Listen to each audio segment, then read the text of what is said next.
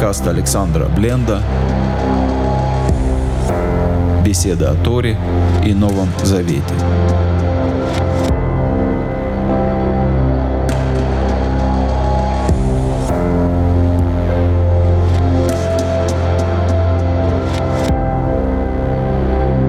Добрый день.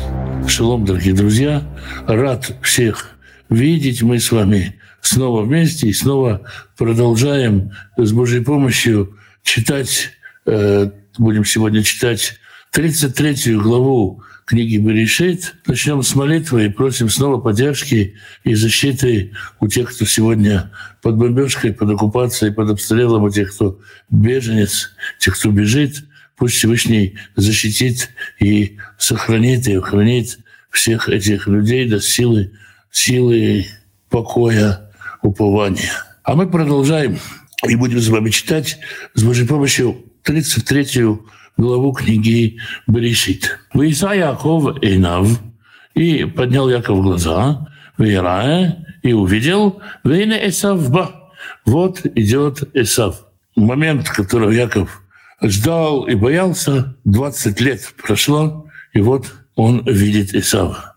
Ему арбамиотиш, и с ним 400 воинов. Ну, конечно, Яков не сосчитал сразу, но ему доложили о количестве, э, кто на составе, ему доложили о том, кто вместе с ним будет, и вот у него с ним вместе идет 400 человек. Выехать это Иладим, и он разделил детей Аллея, Рахель, Альштей, Ашифхот.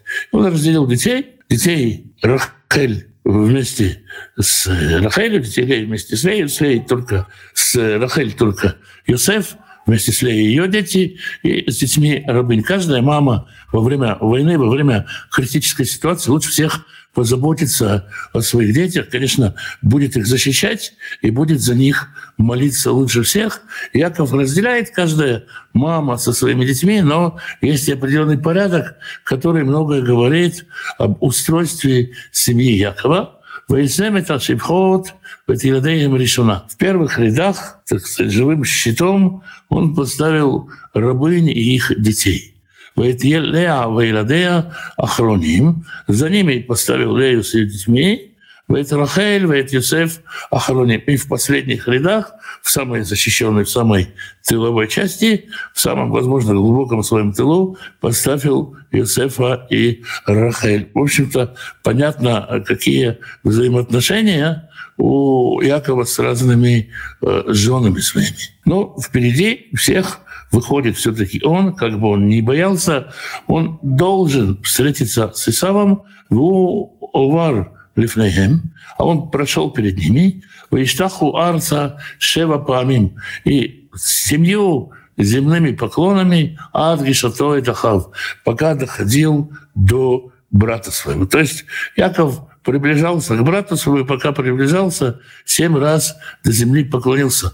Очень церемонно, очень можно сказать, даже картинно где-то. И Яков, конечно, удостаивается критики мудрецов за то, что он вот так вот поступает, за то, что столько страха, столько трепета. Ну, кто-то говорит, а может быть, это раскаяние, может, это страдания причиненной боли, но, скорее всего, все-таки Яков здесь переживает, боится и хочет себя вести, так сказать, очень приниженно, как можно больше унизить, принизить себя перед Исавом, вдруг он смилуется. Исав ведет себя совершенно по-другому, совершенно не так, как от него ожидали. Ваират Исав крато.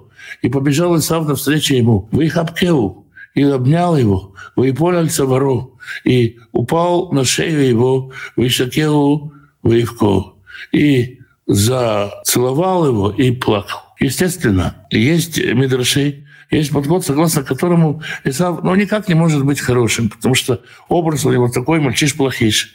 И поэтому говорится, что Исав, подобно вампиру, пытался укусить Якова за шею и не смог, но если, если все-таки читать простой смысл Торы и не думать про Исава, то, что Тора про него не рассказывает, то здесь мы видим очень, очень душевную картину брата, который все забыл, все простил и просто рад видеть своего брата, брата, брата-близнеца. У братьев-близнецов есть все-таки особая связь. И Исав смотрит и видит, кто еще пришел вместе с Яковом. Вейсайта Инав. И поднял глаза, Вейрайта Нашим, Вейта Иладим. И увидел женщин и детей Вемер, и сказал, «Ми элелах, эти, кто они тебе?» Яков ответил, «Вемер», и сказал Яков, «Айладим, Ашираханан Илоим это вдыха». Это дети, которыми помиловал Всевышний раба твоего. Вот я там 20 лет был, и вот это мои дети. Теперь надо их всех представлять. Ватигашан Ашфехот, Вейладейхен, Вейштахавун. И подошли рабыни, и дети их, и поклонились. Рабыни подошли все вместе с Копа, то есть Бельга и Зельба подошли вместе и поклонились, поэтому о них написано в множественном числе. Ватигаш Гамлея, и подошла Лея, Вейладея, и дети ее, Вейштахаву, и поклонились. Вахар Нигаш Йосеф. Если про других сказано Игаш, то Йосеф, Нигаш Йосеф, э, как бы подошел и Рахель идет за ним, Вейштахаву. То есть, смотрите, если идет Лея, за ней идут ее дети, то в случае с Юсефом Юсеф подходит, и э, за ним идет Рахель. Как это часто бывает, э, когда дети видят кого-то незнакомого и прячутся за мамину юбку, прячутся за мамину спину, выглядывают за нее. Точно так же маленький Юсеф, а Юсеф тут еще совсем маленький, в любом случае, прячет за собой, прячет за собой маму. Юсеф как бы прячет маму за собой, и когда она кланяется, видно, что Юсеф кланяется, а Рахель как бы не видно. И тогда э, Исав дальше спрашивает, «Йомар, мелах кола маханезе, ашер пагашти». А что это был за лагерь? Кто эти люди? Все эти подарки, э, кола минхаза, все это, весь эти дары, которые я получил. Йомар, лимцохен бейнедуни. Яков сказал, все эти эти вот э, лагерь за лагерем, который ты встречал, все эти подарки, это для того, чтобы умилостивить господина моего. И сам говорит, если равахи, да у меня много всего, брат. Я лиха, лиха, пусть будет тебе то, что тебе. Сам говорит, слушай, не надо меня умилостивлять, не нужны мне эти подарки твои.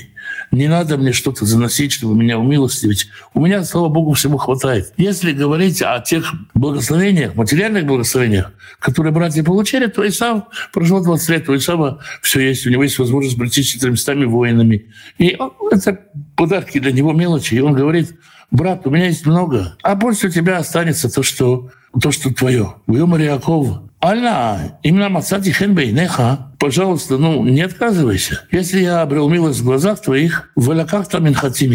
И возьми подарок мой от меня. Киаркен рейти панеха ки рейт пне Элоим в Потому что я сегодня видел твое лицо, как лицо ангела. И, пожалуйста, смилостивься надо мной. Что значит здесь то, что Яков говорит?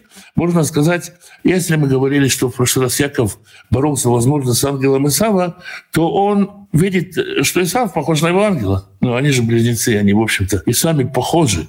Может быть, они не совсем похожи, но похожи. И, может быть, Яков здесь говорит, увидеть твое лицо сейчас для меня это как увидеть лицо ангела пожалуйста. И в 11 стихе Яков говорит еще более важную вещь. «Как наайт берхати, возьми мое благословение, я тебе возвращаю украденное благословение. Ашер уват Аллах, которое я принес тебе. Ки ханани Илуим, потому что помиловал меня Бог. Кешли аколь, и у меня есть все. Комментаторы сравнивают и говорят, что вот Исав говорит, у меня есть много, а Яков говорит, у меня есть все. И снова как бы из этой истории Исав выводится таким мальчишем-плохышем, но, скорее всего, Яков говорит, у меня есть все, и Исав говорит, у меня есть много. Это, в общем-то, одни и те же слова, и не нужно здесь э, делать какое-то чудовище из Исава. Вы в царь вояках и уговаривал его и взял. То есть, ну, это действительно были уговоры. Это не было, как сказать, такой э, этикет, когда э, что-то предлагается и нужно отказываться, как это в восточном этикете принято, или в каких-то там э, приличных домах, где принято сначала отказаться, а потом согласиться. Нет, Яков действительно его уговаривал, и сам действительно отказывался, но потом взял, и это отчасти возвращение возвращение благословения, как Яков говорит, возьми мое благословение. И дальше, а дальше все идет немножко по обычному сценарию. Вайомар, Яков, э, э, Исав говорит Якову, не сав не леха, леха нигдеха. Пойдем двигаться, и я буду двигаться с твоей скоростью. У Исава маневренный отряд из 400 человек. У Якова скот, женщины. Понятно, что они не могут вместе идти, если как-то не синхронизировать. И Яков говорит, Исав предлагает Якову, пойдем, два брата встретились, пойдем, мы будем идти с твоей скорости. Но Яков говорит, Бьемарилав, и сказал ему, Адани Юдея, господин знает, Кииладим Раким, потому что у меня малые дети, вы отцом и скот, и крупный скот, а лоталай, вы давкот йом ахад. И они целый день я с ними вожусь. Если я их погоню, Бедовкот Йомихат, если я их один день попытаюсь гнать на, в турбо-режиме, это он весь скот умрет. Не могу я гнать скот, я вынужден идти медленно. Я ворна, адуни, лифнея вду. Пусть господин мой идет впереди раба своего, вы они, Итнаэля, лейти. А я буду идти себе медленно, лерегеля малаха, Ашер Лифанай, в соответствии с трудом, который предо мной. То есть я буду идти со своей совсем не крейсерской скоростью, я буду идти медленно, в соответствии с тем, как скот идет, Ладим, Ада Шираво и Ладуни Саира, пока я не приду к господину моему в Саир. Но Эсав все-таки здесь принимает Якова как гостя, поэтому у него есть определенные обязательства. И Исав делает еще одно предложение Якову. Исав. И сказал Исав, а цыгана имха минаама шарити. Может быть, я представлю к тебе кого-то из своих слуг, из народа, который со мной. Вьомер, лама за лимсахен бейнейдуни. Я сказал, зачем это? Оставь, если я нашел милость в глазах господина, не надо ко мне никого представлять. Выезжав боем Исав, Дарко Сыра. Исав повернулся и пошел своим путем в Сыр. Яков обманывает Исава и снова убегает от него. Яков насал Сукота. Яков пошел в Сукот и выявил Байту или Михнеу, Аса Сукот, и сделал себе дом, и скоту своему построил шатры. Алькен Кареша Мамаком Сукот. Поэтому назвал это место Сукот. Это место потом будет значимым в еврейской истории. Яков построил себе дом, и построил кучи, заходит в страну хананскую совершенно другого игла. То есть снова, по сути, бежит если уже не самого Исава, то от общения с Исавом. Воево Яков Шалем Ир Шхем. И пришел Яков живой, здоровый, Шалем, цельный. Из этого слова выводит мысль, что у Якова исцелилась хромота, когда он пришел в Шхем. Яков пришел целый в Шхем, в город Шхем, но это не только одно из мнений. По некоторым мнениям он хромал и дальше. Ашер Барет Кнан, который в стране хананской, ББО Мифаданарам, по приходу своему из Паданарама, Ваиханет Пнеяир, и встал возле города. То есть Яков перебирается в самый, так сказать, географический, геометрический центр страны Израиля, в город Шхем, Сейчас этот город называется Наблюс, арабское название Наблюс. Почему? Потому что греки в свое время называли его Неаполис, новый город, Новгород. Неаполис со временем исказилось и стало Наблюс. Так Шхем стал Наблюсом. Ну, и так он сегодня называется. А еврейское название, конечно, по-прежнему Шхем. Викенет Хильката Саде и прикупил часть поля, а Шаната Шамуалё, там, где он поставил шатер, медный хамор, Авишхем, от сыновей Хамора, отца Шхема, Бемея Кшита, за 100 серебряников. Выйца в Мизбеах и поставил там жертвенник, Ваикрало Эль Элюэ Израиль. И назвал его Бог, Бог Израилев. Получив имя Израиль, он, которого еще пока, как мы видим, все еще зовут Яков, мы еще переименуем только в следующей главе, он называет себя Богом, Богом Израилем. Вот такая короткая глава, очень лиричная глава встречи двух братьев, которые ждали 20 лет. Ну вот Елена пишет, что якобы урок пошел не впрок, он снова убегает. Не совсем. Теперь он уже, по крайней мере, убегает не сразу. И, по крайней мере, готов встретиться. Он учится. У нас сегодня только приветствие, вопросов нету. Ну, тогда, раз нету вопросов, тогда что сказать? У нас есть некоторые объявления. Мы появились на э, канале Яндекс Зен в связи с тем, что в России началась блокировка э, Ютуба. Э, ну, вот, наверное, вот это новости. И в ближайшее время появимся на других каналах, чтобы мы не пропали, чтобы мы не пропали, если начнутся блокировки в Российской Федерации. Хочется поблагодарить всех тех, кто в этом участвует, это делает, помогает, благословляет финансово и позволяет всему этому проекту существовать и быть. Это не мой личный проект, это проект, над которым работают, в котором участвуют многие люди, и всем им огромное спасибо. Вот есть и вопрос. Яков убежал от Исава ради независимости от него, ради своего пути или ради Бога? Я думаю, что все-таки Исав Богу не помех. Может быть, Яков как-то объясняет это, что делает это ради Бога, но я думаю, что нет.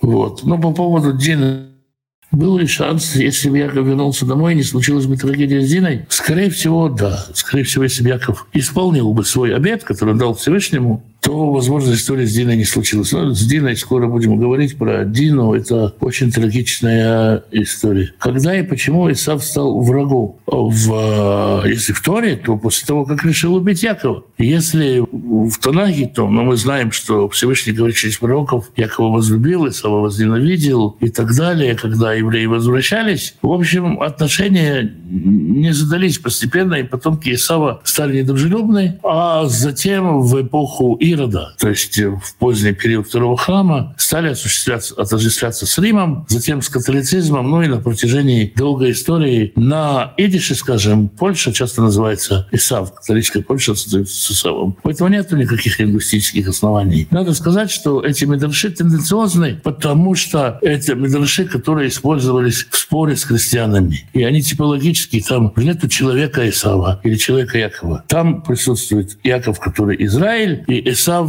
который, ну, например, католики. И вот так это все и развивается. Вот такие у нас э, вопросы. Хорошо, сегодня получилось коротко, а завтра у нас будет еще родословно и будет своеобразно и интересно. Э, ждем всех завтра, тогда на том же месте, в тот же час. Спасибо всем и рад был снова всех видеть. До завтра.